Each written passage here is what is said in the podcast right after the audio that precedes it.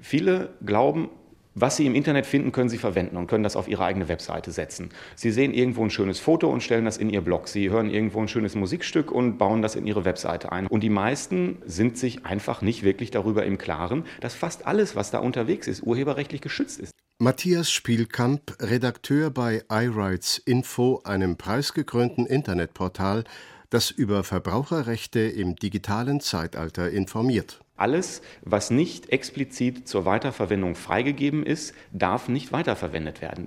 Auf dem Papier sind die Urheber und Rechteinhaber von Büchern, Musik, Filmen, Fotos und Texten gut geschützt. Doch trotz der eindeutigen Rechtslage werden im Internet jeden Tag massenhaft Urheber- und Markenrechte verletzt. Mit jedem Heimrechner lassen sich digitale Werke wie Hörbücher, Filme, Fotos und Musikstücke tausendfach verlustfrei kopieren und im Internet verbreiten. Die Musikindustrie etwa habe in den letzten zehn Jahren 30 Prozent ihres Umsatzes eingebüßt, sagt der Geschäftsführer des Bundesverbandes der Musikindustrie, Stefan Michalk. Der Hauptgrund sei, dass allein in Deutschland jährlich rund 300 Millionen Musikstücke aus dem Internet geladen würden. Der Schaden lässt sich schwer beziffern. Deswegen erfassen wir eigentlich nur die Zahl von illegalen Downloads und auch illegalen Kopien. Und dabei gehen wir davon aus, dass das für die Musikindustrie jährlich ein Schaden von ca. 500 Millionen Euro bis einer Milliarde ist. Diese Zahlen sind umstritten, weil schwer zu messen.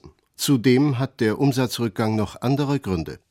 Unstrittig ist jedoch, Urheberrechtsverletzungen sind im Internet ein Massenphänomen. Die zentrale Frage ist, wie soll die Gesellschaft darauf reagieren? Die Inhaber von Urheberrechten setzen auf Repression und Abschreckung durch Abmahnungen.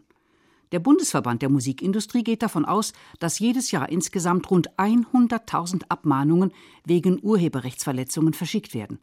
Im Prinzip sind Abmahnungen sinnvoll, sagt Till Kreuzer, Jurist am Hans-Bredow-Institut für Medienforschung. Die Abmahnung, um das mal als Konzept zu erklären, dient dazu, eine Klage, einen Rechtsstreit vor Gericht zu verhindern. Ja, das heißt nämlich, derjenige, der Rechte hat und in seinen Rechten verletzt wird, schickt quasi dem Rechteverletzer, dem Nutzer, ein Schreiben, wo drin steht, wenn du das nochmal machst, verklage ich dich. Und wenn der Nutzer dann sagt, ich werde es nie wieder machen, kommt es eben nicht zu so einem Rechtsstreit. Es geht nicht vor Gericht. Also wird eben ein Riesenaufwand gespart, der entsteht, wenn man Gerichtsverhandlungen hat und so weiter. Im Prinzip ist das also eine ganz gute Sache. Das Problem, für die Abmahnung verlangt der Anwalt Geld. Und diese Kosten muss der Abgemahnte tragen. Urheberrechtsexperte Till Kreuzer. Was kritisierbar ist, ist eben, dass zum Teil große Unternehmen zu Tausenden Leute abmahnen und von denen Geld verlangen, also so die halbe Bevölkerung, ich übertreibe jetzt mal, abmahnen, immer das gleiche Schreiben geschickt wird und dass dann so eine Abmahnung zum Teil eben 2000 Euro kostet. Solche Summen verlangten Anwälte von Teenagern, die ein Foto ihres Lieblingssängers auf ihrer Homepage veröffentlicht haben. In einfachen Fällen werden Abmahngebühren jetzt auf 100 Euro begrenzt. Dies ist Teil des Gesetzes zur besseren Durchsetzung der Rechte des geistigen Eigentums, mit dem eine EU-Richtlinie umgesetzt wird und das heute den Bundesrat passiert hat. 100 Euro. Mehr sollen Anwälte für einfache Abmahnungen nicht verlangen dürfen. Außer der FDP begrüßen diese Idee alle Parteien des Bundestages. Doch so wie sie umgesetzt wurde, wird die Regelung in der unerfreulichen Praxis kaum etwas ändern, sagen Anwälte wie Sascha Krämer, der vor allem Tauschbörsennutzer vertritt, die von der Musikindustrie abgemahnt wurden. Zum einen, so Krämer, sei das Gesetz schwammig formuliert. Zum anderen ist der vom Gesetzgeber der Regelungsbereich so eng gefasst worden, dass es praktisch keine vernünftigen Anwendungsfälle dafür gibt. Das ist eine, eine, Vorschrift, die man geschaffen hat, weil es einen Druck gegeben hat, dass was passieren muss, was die Abmahnung angeht, die also sehr schön klingt und eine wunderschöne Augenwischerei ist, aber in der Praxis überhaupt nichts ändern wird. Denn die 100-Euro-Grenze für Abmahngebühren gilt nur unter drei ganz strengen Voraussetzungen, sagt der Staatssekretär im Bundesjustizministerium Alfred Hartenbach. Es muss sich um einen einfach gelagerten Fall handeln. Die Sache muss außerhalb des geschäftlichen Verkehrs sich abspielen und drittens darf es nur zu einer unerheblichen Rechtsverletzung gekommen sein. Unter diesen Voraussetzungen sind die Kosten für einen Verbraucher auf maximal 100 Euro begrenzt. Ich denke, das ist eine gerechte Lösung. Von der jedoch nur wenige Menschen profitieren werden. Denn wann genau die 100-Euro-Grenze wirkt, müssen Gerichte entscheiden, sagt der Karlsruher Anwalt Timo Schutt, der jede Woche hunderte Abmahnungen im Auftrag von Musiklabels und Softwareproduzenten verschickt. Denn keiner weiß derzeit, so Schutt, was die im Gesetz genannten Bedingungen konkret bedeuten. Was ist ein einfach gelagerter Fall? Was ist eine unerhebliche Rechtsverletzung? Wenn man sich die Gesetzesbegründung anschaut, dann ist hier die Rede von dem 14-jährigen Mädchen, das auf der eigenen privaten Homepage ein Bild ihres äh, Stars äh, veröffentlicht und überhaupt keine Ahnung hat, was sie damit anrichtet. Äh, dass diese Fälle darunter fallen, das scheint relativ geklärt zu sein. Ähm, meiner Ansicht nach dürften aber auch ausschließlich solche Fälle darunter fallen. Alles andere ist allein schon aufgrund des Aufwandes, den man für die Ermittlung treiben muss, in meinen Augen nicht mehr unerheblich. Justizministerium und Große Koalition haben die Begrenzung der Abmahngebühren bewusst streng ausgelegt, sagt Günter Krings, CDU. Und wer ein ganzes Musikalbum zum Download zur Verfügung stellt, der begeht natürlich nicht eine einfache und geringfügige Rechtsverletzung. Auch der muss auch bei den Anwalts- und Abmahngebühren auch künftig damit rechnen, tiefer in die Tasche greifen zu müssen. Und selbst wer nur 100 Euro Abmahngebühren zahlen muss, vor mitunter horrenden Schadenersatzforderungen schützt auch das neue Gesetz niemanden. Unternehmen wie Promedia und die Hamburger Kanzlei Rasch fordern für ein illegal geladenes Musikstück 8.000 bis 10.000 Euro Schadenersatz. Im vergangenen Jahr hat allein die Musikindustrie 5 Millionen Euro aufgrund von Urheberrechtsverletzungen kassiert. Um ihre Forderungen durchzusetzen und überhaupt Abmahnungen schreiben zu können, müssen Rechteinhaber erst einmal wissen, wen sie beschuldigen. Im Auftrag von Buchverlagen, Filmindustrie und Musikbranche suchen private Internetfahnder daher nach Raubkopien im Netz. Ihren Auftraggebern liefern sie jedoch nur IP-Nummern. Diese Nummern werden jedem Rechner automatisch zugeteilt, der sich ins Internet einwählt. Die Fahnder wissen also nur, welche IP-Nummer einen Film ins Netz gestellt oder ein Foto veröffentlicht hat. Welcher Mensch sich hinter dieser Nummer verbirgt, wissen nur die Internetprovider. Um an die für sie so wichtigen Namen der mutmaßlichen Urheberrechtsverletzer zu kommen, müssen Rechteinhaber heute einen für alle Beteiligten unerfreulichen Weg gehen. Die Anwälte der Software-, Film- und Musikindustrie stellen Strafanzeige bei der Staatsanwaltschaft. Diese fragt den Internetprovider, welcher Kunde zum Zeitpunkt X eine bestimmte IP-Nummer hatte. Die Musikindustrie nimmt Akteneinsicht, bekommt so den Namen der potenziellen Piraten und schreibt Abmahnungen. Um eine strafrechtliche Verfolgung geht es nicht.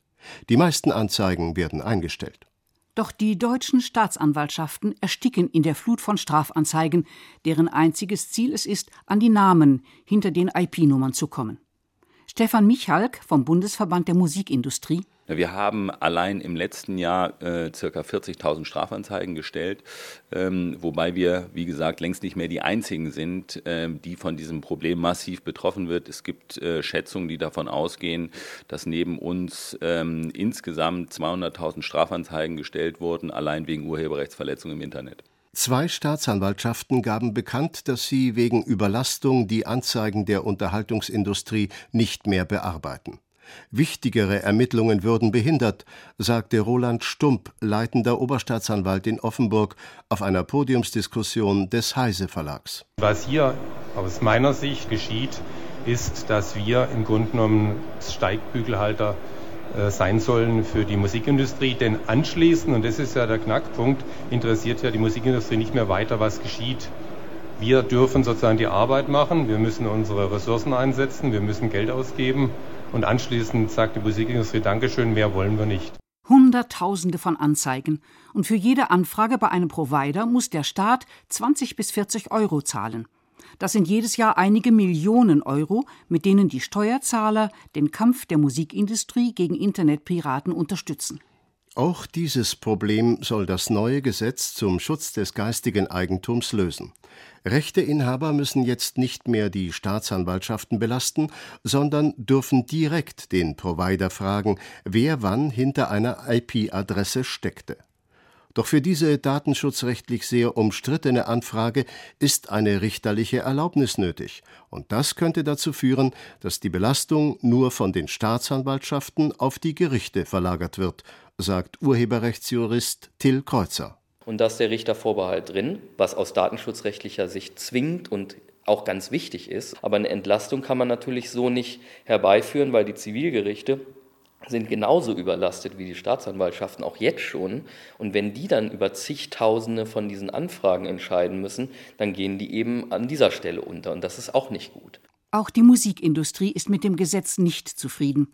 Dabei hatte sie jahrelang für den jetzt eingeführten zivilrechtlichen Auskunftsanspruch gekämpft, also für das Recht, direkt bei den Internetprovidern anfragen zu können, wer hinter einer bestimmten IP steckt.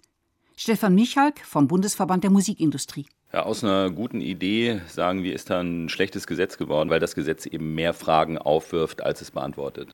Damit Film- und Musikindustrie sich direkt an den Provider wenden dürfen, müssen nämlich einige Bedingungen erfüllt sein, die sehr schwammig formuliert sind, moniert Musiklobbyist Michalk. So fordert das Gesetz, um Nutzerdaten zu erfragen, muss die Urheberverletzung ein gewerbliches Ausmaß erreicht haben. Niemand weiß genau, was das denn nun heißt. Ähm, die einen sagen, äh, das gewerbliche Ausmaß ist schon dann erreicht, wenn man sich einen wirtschaftlichen Vorteil verschafft. Äh, das macht jeder, der sich einen Song illegal aus dem Internet herunterlädt. Äh, die anderen sagen, es geht, gilt erst ab einer bestimmten Anzahl von Dateien. Wie gesagt, das ist eine Frage, die die Gerichte klären müssen. Doch auch wenn die Schwelle zum gewerblichen Ausmaß schnell überschritten sein sollte und Rechteinhaber sich also direkt an die Internetprovider wenden können, gut möglich, dass sie keine Daten bekommen, weil die Provider sie nicht herausrücken dürfen. Das neue Gesetz gibt Verlagen, Musik- und Filmindustrie das Recht, die Provider direkt um Namen potenzieller Piraten zu bitten. Datenschützer kritisieren jedoch, dass heikle Kommunikationsdaten an private Unternehmen übergeben werden dürfen. Internetzugangsanbieter, also die sogenannten Provider, speichern im Wesentlichen zwei Datensätze. Wer hatte wann welche IP?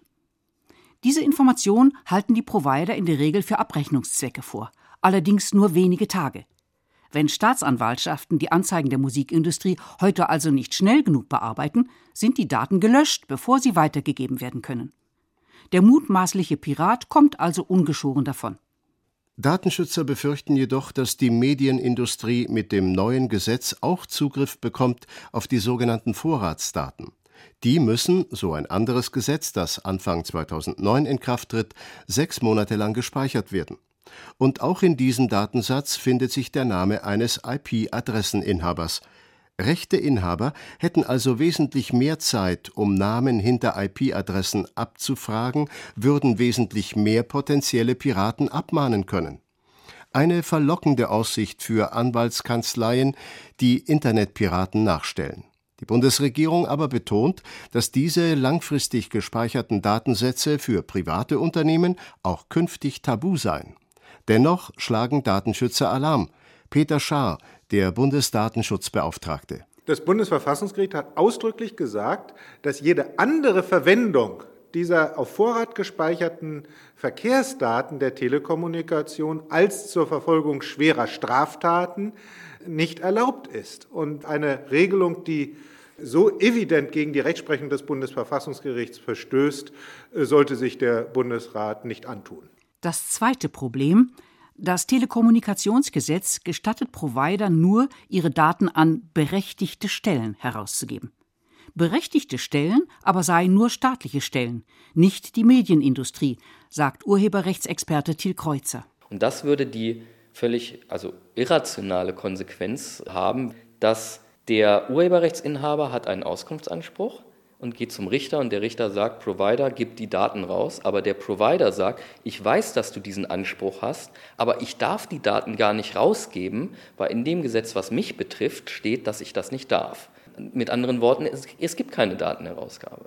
Ein Sprecher des Justizministeriums hält dagegen, Provider können künftig sehr wohl Daten an die Musikindustrie herausgeben, denn das neue Gesetz mache etwa die Musikindustrie zu einer berechtigten Stelle. Auch hier werden Gerichte Klarheit schaffen müssen. Bis dahin dürfte sich am unbefriedigenden Status quo nicht viel ändern, sagt Anwalt Timo Schutt. Seine Kanzlei reicht jede Woche rund 1000 Strafanzeigen bei Staatsanwaltschaften in der ganzen Republik ein, um an die Namen hinter einer IP-Adresse zu kommen. Wir werden diese Praxis nicht ändern. Wir sind als Anwälte gehalten, immer den sichersten Weg zu gehen für unsere Mandanten. Der sicherste Weg ist im Moment nach wie vor der Weg, den wir seit Jahren gehen. Wie bereits angedeutet, werden wir selbstverständlich auch parallel einmal einen zivilrechtlichen Auskunftsanspruch geltend machen, weil wir natürlich auch schauen müssen, wie reagieren die Gerichte. Was bis heute auch ungeklärt ist, zahle ich die Gerichtskosten von 200 Euro pro angefragte IP-Adresse oder pro Provider? Ist ein ganz elementarer Unterschied, was die Kosten für den Rechtinhaber angeht. Das sind alles Probleme, die müssen erst geklärt werden. Das neue Gesetz zum Schutz des geistigen Eigentums werfe mehr Fragen auf, als es beantworte, so der Tenor vieler Juristen. Sascha Krämer, Anwalt von Tauschbörsennutzern, lobt einerseits den Ansatz, das große Problem der massenhaften Urheberrechtsverletzungen im Internet besser zu regeln. Auf der anderen Seite ist im Moment das Pendel ganz einseitig über Lobbyarbeit und andere Dinge zugunsten der Rechteinhaber ausgeschlagen, ohne dass man grundlegende Prinzipien wie die Unschuldsvermutung und den Datenschutz dabei berücksichtigt hat. Man müsste das Ganze nochmal überarbeiten und versuchen, da ein sauberes Mittelding draus zu bekommen, mit dem alle Seiten glücklich sein können. So ist es praktisch und brauchbar. Auch mit dem neuen Gesetz wird man also weiter überlegen müssen, wie Urheberrecht und Internet in Einklang gebracht werden können. Die Medienindustrie ahnt, dass sie auf Dauer mit Abmahnungen der epidemischen Piraterie im Internet nicht beikommen wird und fordert härtere Sanktionen. In Frankreich zeichnet sich ab, dass eine Behörde bei Verstößen gegen das Urheberrecht den Internetzugang sperren kann.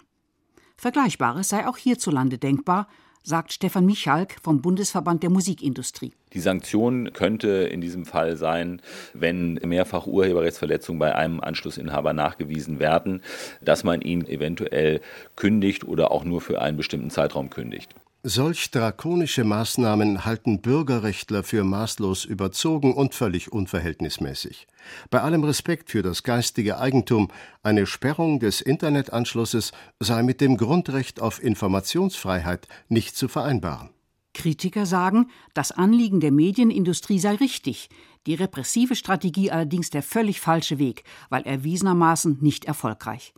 Denn alle Gesetze, Abmahnwellen, Hausdurchsuchungen und Kampagnen haben gegen Urheberrechtsverletzungen im Internet nichts Wesentliches ausrichten können, sagt Anwalt Sascha Kremer, der viele Abgemahnte vertritt. Kremer fordert Aufklärung über geistiges Eigentum schon im Kindergarten und eine realistische Deckelung von Anwaltskosten und Schadenersatzforderungen. Und wenn man da ansetzt und sagt, wir schaffen eine vernünftige Deckelung von Kosten, wir schaffen Regelstreitwerte, mit denen man argumentieren und arbeiten kann, dann weiß jeder, was ihn zu erwarten hat. Und das kombiniert mit einer vernünftigen Aufklärungskampagne wird wahrscheinlich mehr zum Unrechtsbewusstsein beitragen als dieses Gefühl, da kommen die Raubritter der Medienindustrie und versuchen uns abzuzocken und ich bin der Robin Hood, der sich dagegen wehren muss. Einige gehen noch weiter. Denn die Technik des Internets habe das Bewusstsein für geistiges Eigentum in weiten Teilen der Bevölkerung grundlegend und unwiderruflich verändert, weiß Jurist Till Kreuzer, der als Redakteur der Webseite iRights Info viel mit Internetnutzern zu tun hat. Das ist ganz schwer reinzukriegen in die Köpfe. Ich gehe in den Laden, kaufe eine CD, habe ich was in der Hand hinterher. Und insbesondere, ich habe eine CD und der Laden hat eine CD weniger. Das ist ein ganz normaler Vorgang. Völlig klar, dass ich das bezahlen muss. Aber ich bin im Internet, lade mir eine Datei bei iTunes runter, ich muss Geld bezahlen, einen Euro, ich habe nachher gar nichts, sagt man, ja, ich habe nichts, ich habe ja nichts in der Hand und iTunes hat auch nichts weniger. Warum soll ich bezahlen? Experten wie Kreuzer regen an, dass jeder Internetnutzer monatlich eine pauschale Summe zahlt und dafür so viele Filme und Musikstücke auf seine Festplatte herunterladen kann, wie er möchte. Das alte Konzept, wonach ein Urheber eine einzelne Kopie eines Werks an einen einzelnen Nutzer verkauft, dieses Konzept, so Kreuzer, das sei womöglich bald passé. Ganz einfach, weil es sich im Internetzeitalter nicht mehr durchsetzen lässt.